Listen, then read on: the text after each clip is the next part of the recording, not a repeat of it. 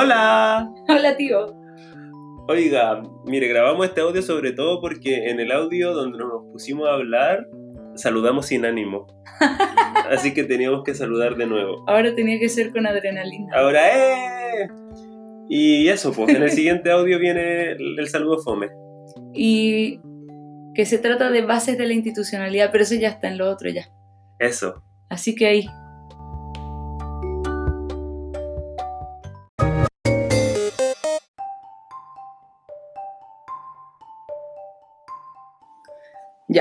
Hola, people.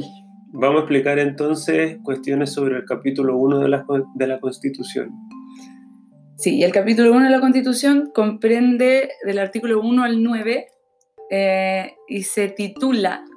Se titula Bases de la Institucionalidad. Ya, eso. Y esa es una expresión que en sí no se vuelve a repetir en la Constitución, salvo en el título de este capítulo, ¿no? Claro. ¿Qué significa base de la institucionalidad? Em, yo diría que en el fondo da cuenta de lo que encontramos un poco en el capítulo. Son disposiciones de carácter muy general que en el fondo dan cuenta de la manera en que se organiza la sociedad en torno al Estado. En general son disposiciones que son aplicables a todos los órganos del Estado, a diferencia de la mayoría del resto de las disposiciones de la Constitución en que se regulan órganos en particulares como el presidente de la República o el Congreso Nacional. En este caso son disposiciones transversales a todos los órganos del Estado que, que dan cuenta de, en algunos casos, de la relación que tiene que tener el Estado con la sociedad y con los individuos y que también determinan alguna medida o en el fondo imponen márgenes al contenido de las actuaciones del Estado.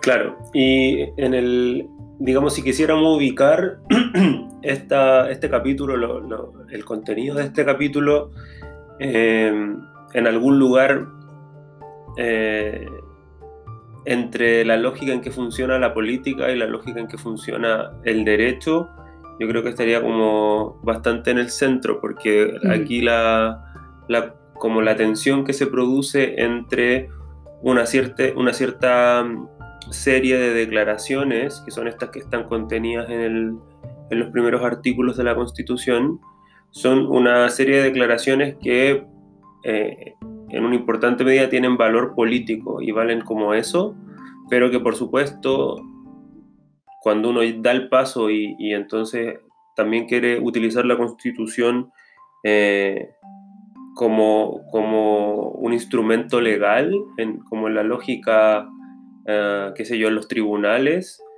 o no sé, en argumentos de abogados, eh, aunque estas declaraciones tengan en principio un sentido político, eh, la práctica legal, la fuerza a eh, significar algo también en términos eh, legales. Y, ahí a veces se genera, eh, no sé, un, un, un, un, espacio en el que el sentido que algunas declaraciones tienen a nivel político se distorsionan o se reciben de una manera distinta cuando se, se articulan en, la, en, el, en el discurso legal. Pero es importante tener esa, esa digamos, esa dicotomía, esa tensión presente, porque, digamos, caracteriza sobre todo este tipo de disposiciones. Eh, eso. Ya, muy bien. Eh, y hoy día entonces vamos a hablar en particular de, de cuatro de cuatro disposiciones constitucionales que se encuentran en ese capítulo.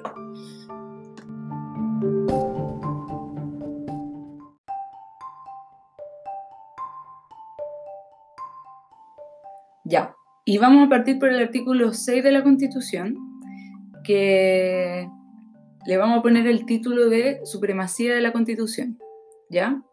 Y yo voy a leer la primera parte y el Octavio va a hacer un comentario. Dice, los órganos del Estado deben someter su acción a la Constitución y a las normas dictadas conforme a ella y garantizar el orden institucional de la República. Eh, ya, bueno, como primera cosa puede decirse que eh, algo así como el sujeto regulado, el, sujeto de referencia en este artículo son los órganos del Estado, lo que deja claro algo que mencionaba recién María, que es que estas son disposiciones que se aplican en general a, por decirlo así, como a todo el aparato estatal, a, a todos los organismos que componen el Estado. Y aquí entonces se hace la declaración general de que todos esos órganos, es decir, toda la actuación estatal, eh, tiene que eh, realizarse en conformidad a la Constitución y a las disposiciones eh, de nivel inferior, como las leyes, todos los tipos de leyes, los reglamentos, incluso normas de, menor rango en, toda la escala de disposiciones vigentes en el país, siempre y cuando esas disposiciones de rango distinto al de la Constitución se conformen al contenido de ella, eh, los órganos entonces están obligados a, someter su acción a, lo que esas disposiciones establezcan. Entonces está ahí la referencia a la Constitución y al resto del ordenamiento legal, siempre y cuando ese ordenamiento eh, esté acorde con la Constitución. Y la, la, segunda parte de este inciso es más bien como de origen histórico porque tiene que ver con... ¿Cuál es la segunda parte? Em, dice que los órganos del Estado, además de someterse a la Constitución y a las disposiciones que se dictan de acuerdo a la Constitución, deben garantizar el orden institucional de la República. Eh, era una expresión que el texto original de la Constitución eh, empleaba para hacer referencia a, las Fuerzas Armadas, eh, porque bajo el modelo original se entendía que parte del orden institucional de la República, como les digo, según, según la idea original de la Constitución del 80, en parte descansaba en ciertas funciones de vigilancia o de qué sé yo, de supervisión del, proceso democrático que estaba a cargo de las Fuerzas Armadas. Pero como en el fondo esas disposiciones del diseño original se fueron paulatinamente eliminando a partir de varias reformas, eh, se quiso aquí decir como, bueno, ya que no tenemos esta, esta, esta función como cumplida especialmente por las Fuerzas Armadas, se las encargamos en totalidad al conjunto de los órganos de, del Estado. ¿Y por qué le pusimos el título Supremacía de la Constitución? Bueno, justamente por esta idea que decía yo que está implicada en esta, en esta relación entre la Constitución y las normas que se dictan conforme a ella, porque se entiende que la propia Constitución se, se concibe como una, una, norma, como una regla vigente a la que las demás tienen que, em, digamos, someterse en, en, en, el fondo, no solo en el contenido, sino también en la manera en que se, en que se van produciendo. Y que si, si llegase a haber un conflicto entre contenidos, la idea de supremacía constitucional implica que, y aquí vamos a una cosa que mencionaba antes, como el funcionamiento del sistema legal tiene que encontrar una manera para que ante situaciones de tensión entre la Constitución y otras reglas, el sistema legal permita dar una respuesta que le dé primacía al, al sentido normativo de la Constitución.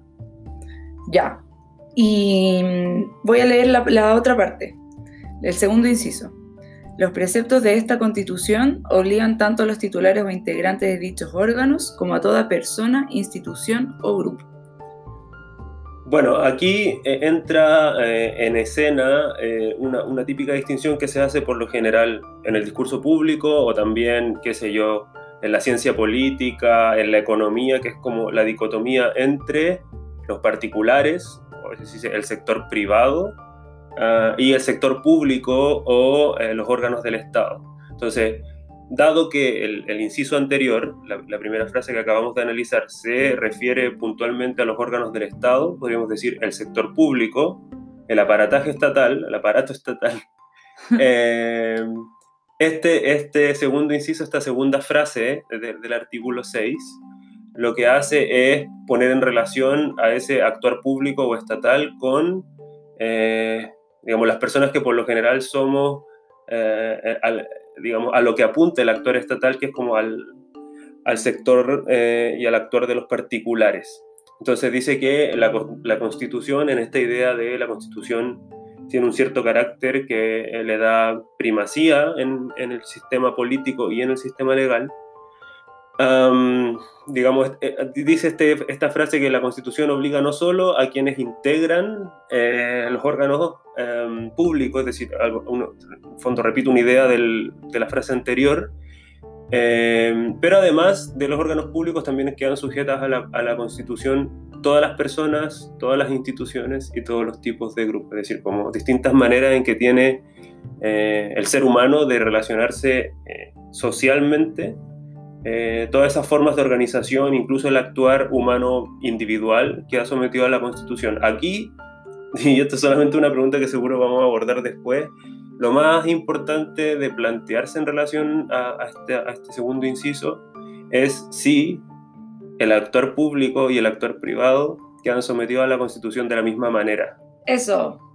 Porque creemos nosotros que es importante hacer una distinción. Claro, o al menos plantearse la posibilidad de que exista una distinción. Por lo mismo que, que tú dijiste sobre, en el fondo, los órganos del Estado tienen que someterse a la Constitución y a las leyes, porque, bueno, como vamos a ver en un segundo más, eh, en el fondo no existen por sí mismos, sino que existen en la medida en que son creados y son regulados por la ley y hay un sistema jurídico detrás.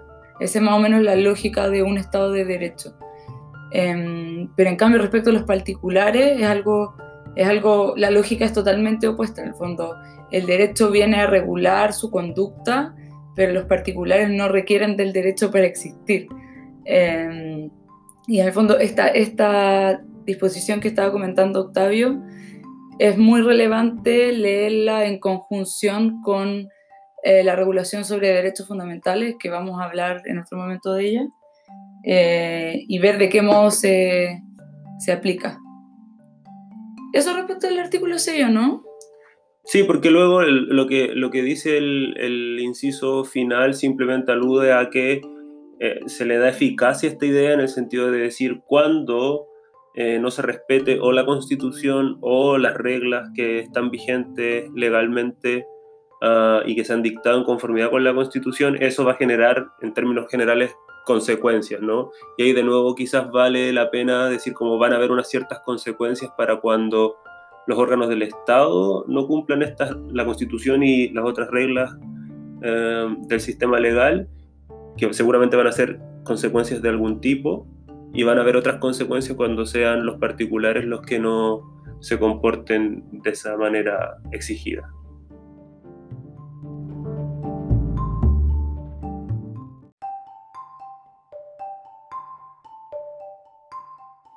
Ya, vamos a pasar entonces al artículo 7.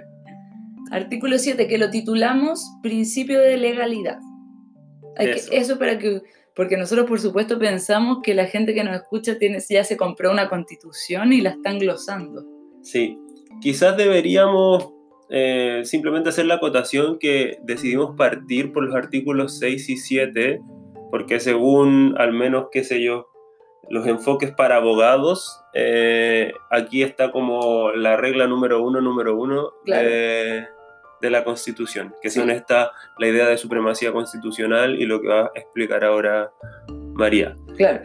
Eh, es que de hecho, bajo esta lógica se entiende, en el fondo son reglas como de la, la lógica que opera detrás de la Constitución. Y mm, por eso en el fondo alteramos el orden y vamos, vamos a decir algo sobre el 6 y el 7 y luego vamos a ir eh, estirándonos hacia los otros artículos del capítulo 1. Eso. Eh, yo voy a leer entonces y la María va a explicar. Eh, el artículo 7, en su inciso primero, esa es una palabra rara de abogado que significa que... Párrafo. Eso. Cada vez que hay un punto aparte, quiere decir que es un nuevo inciso. Eso. Entonces el, inciso 1 del artículo 7 dice, los órganos del Estado actúan válidamente previa investidura regular de sus integrantes dentro de su competencia y en la forma que prescriba la ley. Claro, y acá en el fondo es la profundización de la idea que explicó al principio Octavio en el artículo 6. Los órganos del Estado existen en tanto están regulados por el derecho eh, y en el fondo acá se mencionan los tres aspectos fundamentales que deben cumplir los, los, los órganos del Estado em, para sujetarse a ese derecho. Entonces el, primero es investidura regular y la investidura en el fondo son unos requisitos eh, que es necesario que se cumplan para erradicar la titularidad de un órgano público en uno más sujetos o personas. en el fondo es la manera en que una persona deja de ser, o sea, además de ser persona, digamos, está en el ejercicio de un cargo. En el caso del presidente de la República, por ejemplo, en que eh, la persona pasa a entenderse como el órgano público que se llama presidente de la República. Y eso implica que tiene que seguir una serie de procedimientos, tiene que eh, jurar en el cargo, eh, ante el Congreso Pleno y cumplir una serie de, procedimientos. ese procedimiento puede ser más complejo o mucho más simple dependiendo del órgano. Pero igual hay que destacar que en general eh, la titularidad puede ser simple cuando es una sola persona, pero también puede tratarse de un órgano colegiado como por ejemplo en el caso del Congreso Nacional. En el fondo el órgano público ahí es el Congreso Nacional. Em, eso respecto a la investidura, ese es un primer requisito. Además se dice que los órganos del Estado deben actuar dentro de su competencia. ¿Por qué? Porque en el fondo los órganos del Estado solamente pueden hacer aquello que la ley los habilita para hacer, lo que la ley les... ¿Cómo lo digo en términos más simples? Eh, solo tienen las facultades que les entrega la ley. Entonces, en el fondo, la ley es la fuente y el límite eh, de lo que los órganos del Estado pueden hacer. Y por eso dentro de su competencia. Eh, y ahí nos vamos a encontrar, bueno, cuando leamos el resto de la Constitución, que hay varios órganos que, como tienen rango constitucional, porque están regulados en la Constitución, esa competencia está determinada en el propio texto constitucional, como es el presidente, como es el Congreso, y otros órganos eh, constitucionales. Y además entonces ese mismo inciso dice que los órganos del Estado tienen que actuar en la forma que prescriba la ley. Y eso quiere decir que tienen que cumplir con el procedimiento que establece la ley, que tienen que cumplir con las formalidades que establezca la ley y además que el contenido de su actuación tiene que regirse por lo que permita la ley. Y esto tanto en cuanto a que la ley en particular que regula el órgano del Estado le va a decir usted puede hacer esto de esta manera, etcétera, como también a reglas generales sobre actuación del Estado. Por ejemplo, el respeto a los derechos fundamentales. Es algo que rige a todos los órganos del Estado y que todos los órganos del Estado cuando actúan deben tener en cuenta eh, en el contenido de su actuación. Profesora, tengo una pregunta. A ver. Em, entonces, uno podría, yo sé que le estamos poniendo títulos a los artículos, pero si uno le tuviera que poner además un título a este inciso, uno podría decir, son los requisitos de actuación válida de los órganos del Estado. Eso. Pero mi pregunta es, profesora, ¿hay requisitos de actuación válida para los particulares? Anti hay. Porque, y ahí está la lógica de la que estábamos hablando antes. Los particulares simplemente actúan en virtud de la libertad que les es propia. entonces podríamos decir, el principio fundamental que rige los órganos del Estado es la legalidad, porque sin ley los órganos del Estado no son. En cambio, el principio fundamental que rige a los particulares es la libertad, porque en el fondo no requieren de ninguna habilitación legal para hacer lo que hagan. Simplemente si es que lo, que hagan es contrario a la ley, van a ser sancionados de alguna manera.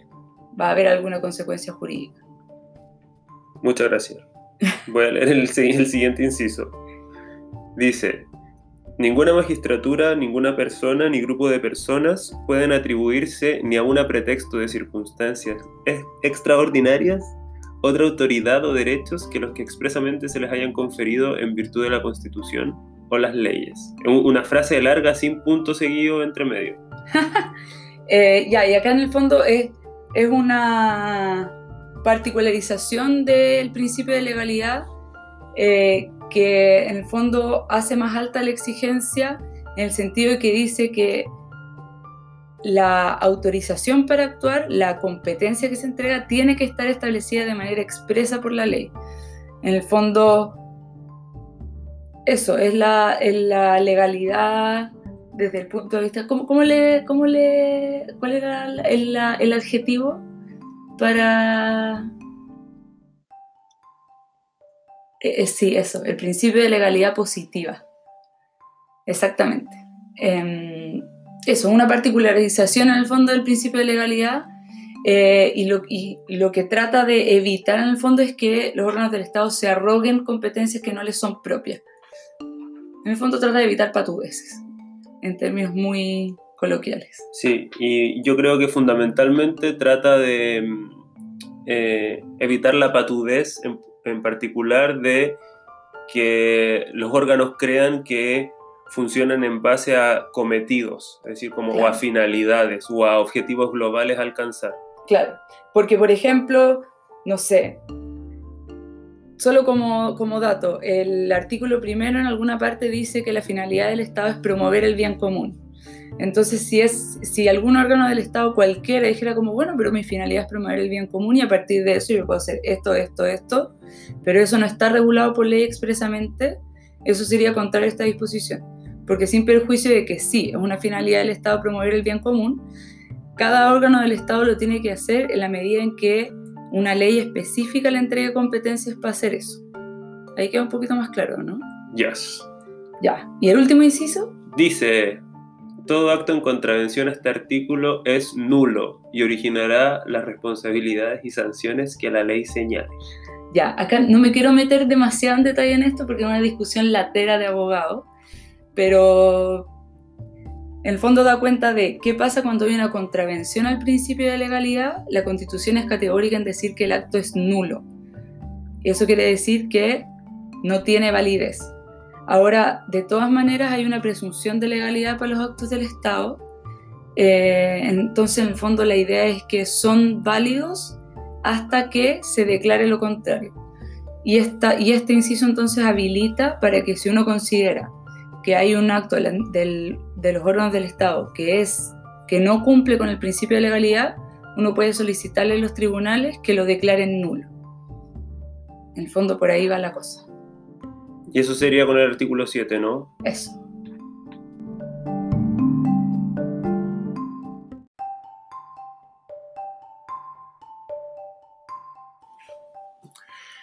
Ya, te voy a leer entonces, María, el artículo 3 que dice, en su primer inciso, el Estado de Chile es unitario, punto. ya, eh, quiero decir dos cosas sobre esto. Uno es que hay hartas personas que entienden que esta disposición se refiere a que el Estado de Chile es unitario por oposición a un Estado compuesto o federado.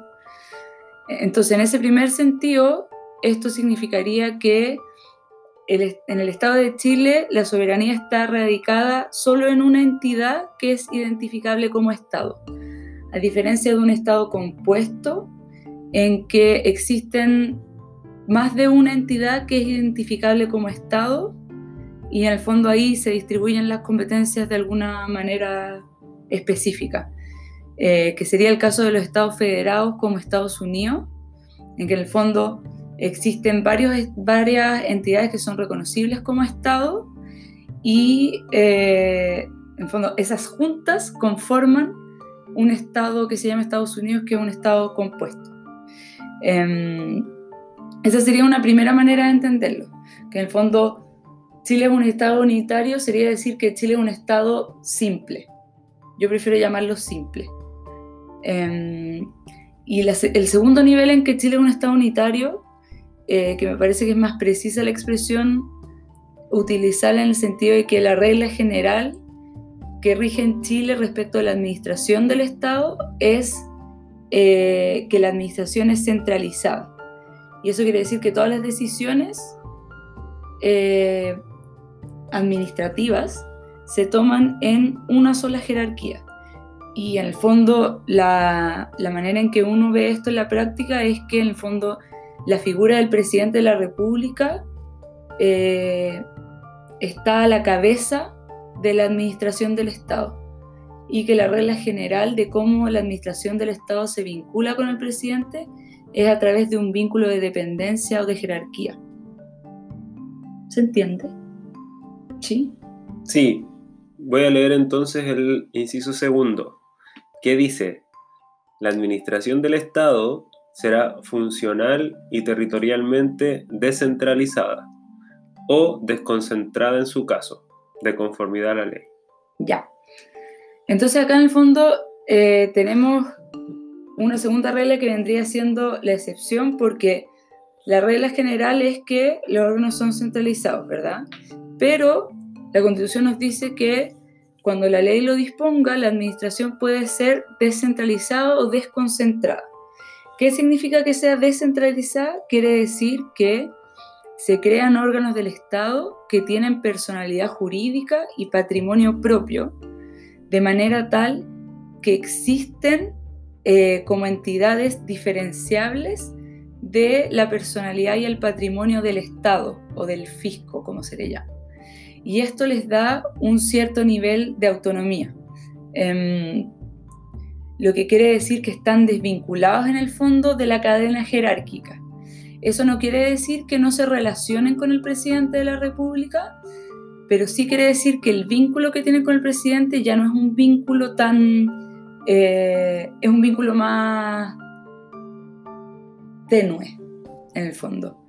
Ya no es una jerarquía o dependencia, sino que es una supervigilancia. Em, entonces, cuando se habla de un órgano descentralizado, se está hablando de un órgano de la administración que tiene personalidad jurídica y patrimonio propio. Por ejemplo, el caso de las municipalidades y también el caso de los gobiernos regionales, que son los órganos del Estado que eh, ejercen la función administrativa a nivel regional. Esa era una cosa entonces. Los órganos del Estado pueden ser descentralizados, eh, pero además la administración puede ser desconcentrada. ¿Qué quiere decir que la administración sea desconcentrada? Quiere decir que se le dan a ciertos órganos del Estado unas competencias, o sea, unas facultades, respecto de las cuales en su ejercicio están desvinculadas de la cadena jerárquica. O sea, siguen bajo el patrimonio la personalidad jurídica del Estado, pero para decidir las cuestiones respecto a las cuales se les entrega esta desconcentración, no están sometidos a la dependencia del presidente de la República. Em, y un ejemplo de un órgano desconcentrado son las secretarías regionales ministeriales. Estas son en el fondo unos órganos que en el fondo ejercen las, las competencias del ministerio, del ministerio que sea, por ejemplo, la Secretaría eh, Regional Ministerial de Salud es aquella que ejerce las competencias del Ministerio de Salud en el territorio de la región correspondiente. Y respecto al ejercicio de esas competencias, de esas facultades, em, tiene esta cierta desvinculación de la jerarquía. Es un poco complejo la explicación, pero si hay preguntas, las recibimos porque estamos muy acostumbrados a explicar esto pero no a, no a personas que no son abogados, así que probablemente a lo mejor es, es bien perfectible la explicación que estamos dando. Aparte que en este caso los términos no ayudan demasiado porque descentralización y desconcentración suenan como más a un trabalengua que a otra cosa.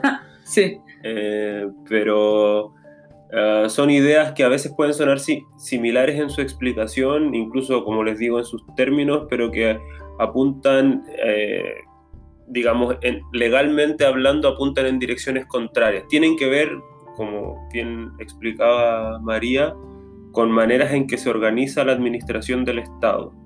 Eh, y, desde ese punto de vista es que eh, tiende, tiende a, apuntar a cuestiones legales medio específicas, pero en general me parece que, que, María explicó lo fundamental. Igual después, eh, cuando vayamos hablando de algunos órganos eh, del Estado que están regulados en particular en la Constitución, podemos a lo mejor ir explicando como con más ejemplos las ideas. ¿O no? Sí.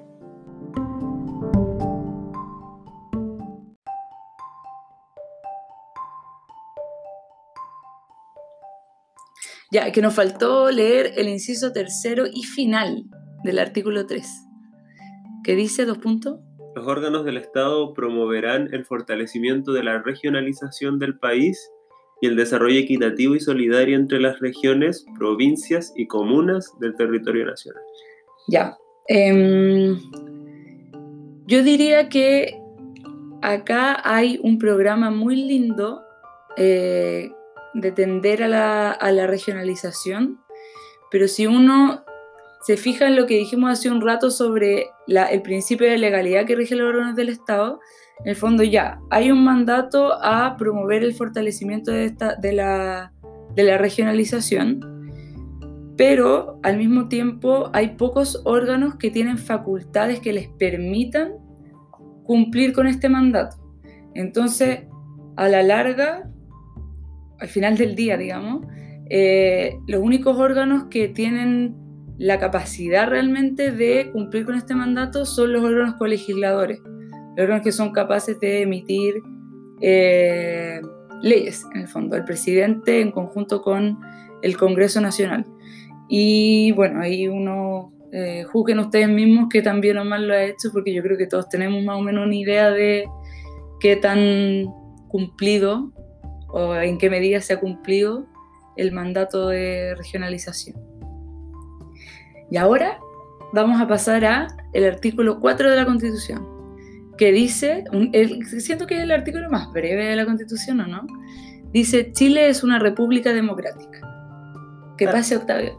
Que pase Octavio. ¡Tara!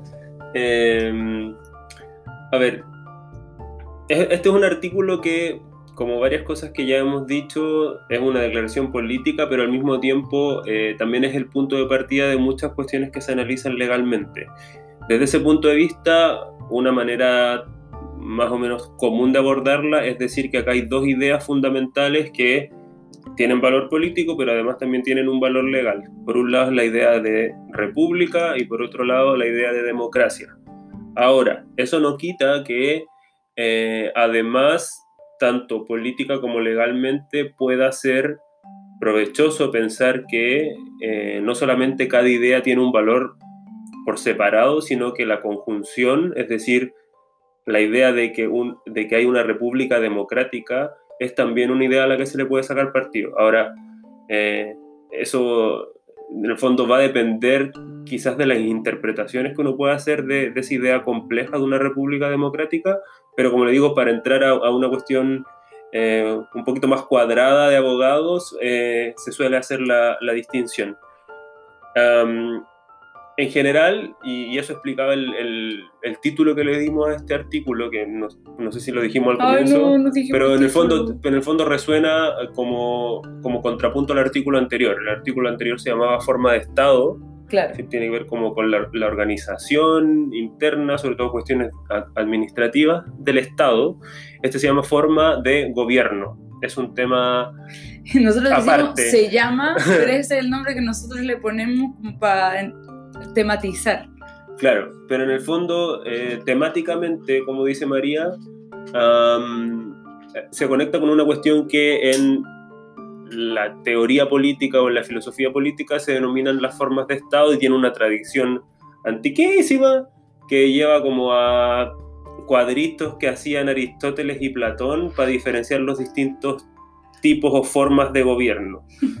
Eh, y entre esas eh, por no dar la lata, eh, basándose en el número de gobernantes, se solía hacer una distinción incluso entre los griegos y que se utiliza hasta el día de hoy, ah, entre eh, monarquía, aristocracia y democracia, dependiendo si los que gobernaban era uno solo, la monarquía, varios, en el caso de la aristocracia, o no varios, sino todos, eh, que sería en el caso de eh, la democracia. Se decía también a, veces cuando gobierna una minoría, gobierna la aristocracia, cuando gobierna la mayoría, gobierna, eh, digamos, se trata de un gobierno democrático. Em, digamos, con, con, esa base numérica, esta distinción avanza y, y, se sigue utilizando hasta el día de hoy.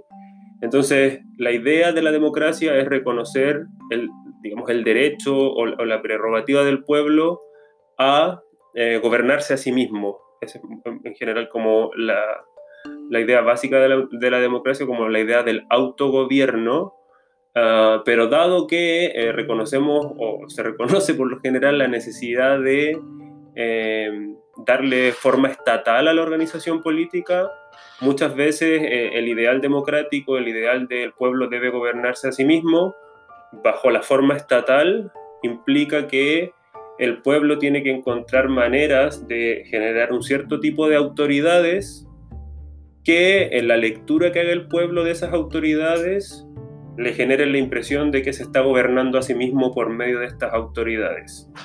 Esa idea muchas veces, em, incluso en textos constitucionales que no son el chileno, porque aquí la idea no está dicha expresamente, pero en otras constituciones, este ideal democrático se concretiza y se particulariza señalando que la democracia va a ser una democracia representativa. Ah, esto no está necesariamente en el texto ah, de, la, de, la, Constitución del 80 eh, y, hay unos motivos que vamos a explicar en algún capítulo que, que vamos a hacer porque tiene una razón histórica que eso no, que eso no sea así. Pero uh, lo que sí, en cualquier caso, implica la idea democrática es que eh, la constitución tiene que permitir al pueblo la creación, como les decía yo, de un cierto tipo de autoridades que, que, que, digamos que generan la impresión de que el pueblo no, no, por la creación de esas autoridades pierde el destino de sí mismo, por decirlo uh, poético. De alguna manera. Um, ¿Y las repúblicas? Las repúblicas, ahí eh, de nuevo entramos al, a la ruleta rusa de la teoría política, pero aquí la teoría política se quiso hacer el cuento un poco más corto y en vez de utilizar esta triple distinción entre monarquía, aristocracia y democracia, en algún momento simplificó eh, la, contraposición entre formas de gobierno y entonces acá simplemente se piensa en monarquía o república. Es decir, la pregunta se reduce a ¿tenemos o no tenemos un rey?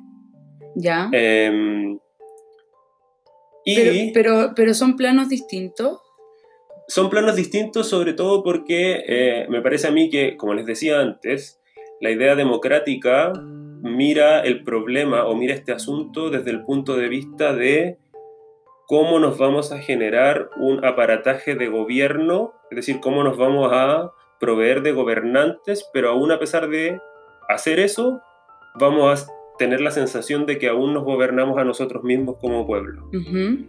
La idea de la república, sobre todo como implica decir como, oye, no queremos tener reyes, no queremos tener gente especial, sino que queremos todos sentirnos más o menos lo mismo, implica que eh, si bien reconocemos la necesidad de dotarnos de autoridades, eh, aquí va como uh, naturalmente implicada la idea de que las autoridades solamente se justifican en la medida en que son necesarias y que por lo tanto en general lo que, lo que se busca negar es la idea de privilegio. Es decir, los cargos republicanos se sirven, eh, hay ciudadanos que van a operar como autoridades, pero no hay autoridades que lo sean porque sí.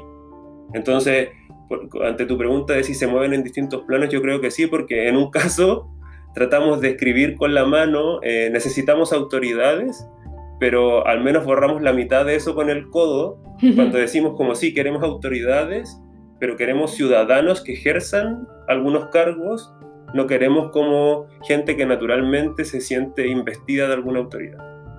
Y yo tengo una pregunta. ¿Y la primera dama?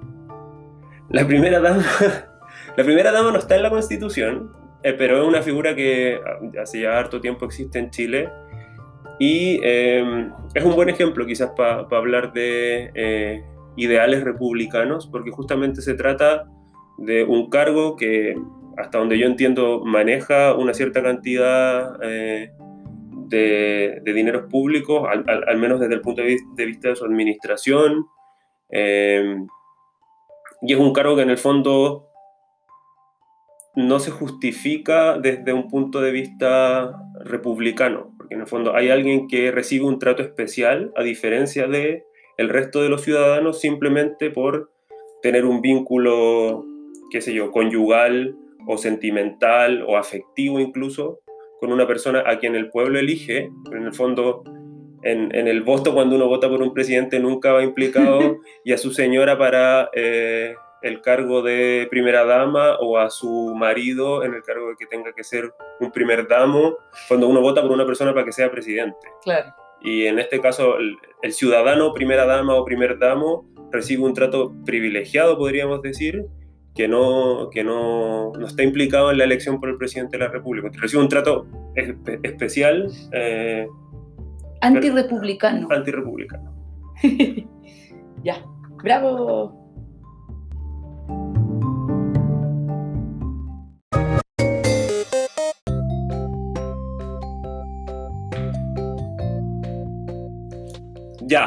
Damos por finalizado este capítulo, pero eh, entonces nos queda todavía la segunda parte de la fase de la institucionalidad. ¿Y qué es lo que nos queda? Nos queda el artículo 1. Spoiler. spoiler. Spoiler alert. El artículo 1 se titula Persona, Sociedad y Estado. Me encanta. El artículo 2 se titula Emblemas Nacionales. Ese lo vamos a pasar así rapidito porque... Ahora van a cambiar los emblemas nacionales, parece. Mm. El artículo 5 se llama soberanía. ¡Qué emoción! Un trailer. El artículo 8 se llama publicidad y probidad. Ah, no, probidad y publicidad en ese orden. Eh, y el artículo 9 se llama proscripción constitucional del terror. o rechazo. constitucional al terrorismo. No, pues sí, pues es rechazo. No, pero proscripción está bien igual, pero es una palabra rara. un poco compleja.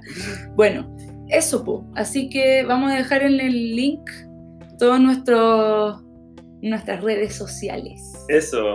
Y estamos llanos a recibir preguntas, sobre todo si no se, si no se entendió lo que hablamos hoy día y en verdad cualquier pregunta que tengan. Sí. Sobre derecho constitucional, sí. Y alguien nos hizo una pregunta sobre algo tributario que era eh, pero es que ah. desafiante, así que la estamos pensando. Sí, pues, no, pero es que acuérdate que los capítulos de los martes son de materia. Sí, pues, pero estamos haciendo la tarea desde ya. Sí, pues sí, eso, lo estamos pensando. Eh, y los capítulos de fin de semana son de responder preguntas. Así que aún hay tiempo, amigos, para mandar preguntas. Eso. Chao. Quedamos hasta acá. Ay.